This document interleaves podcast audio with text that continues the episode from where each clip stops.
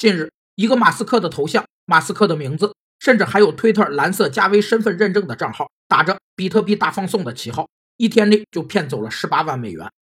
经营者采用假冒、模仿和其他虚假手段从事市场交易，谋取非法利益的行为，被称为欺骗性市场交易行为，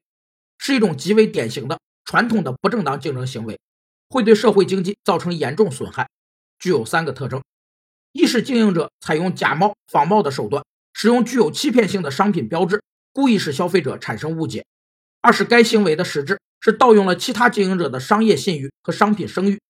三是该行为违背了诚实信用原则和商业道德，不仅损害诚实经营者的利益，侵犯了其知识产权，且往往直接损害了消费者的利益，也阻碍市场经济体制的建立。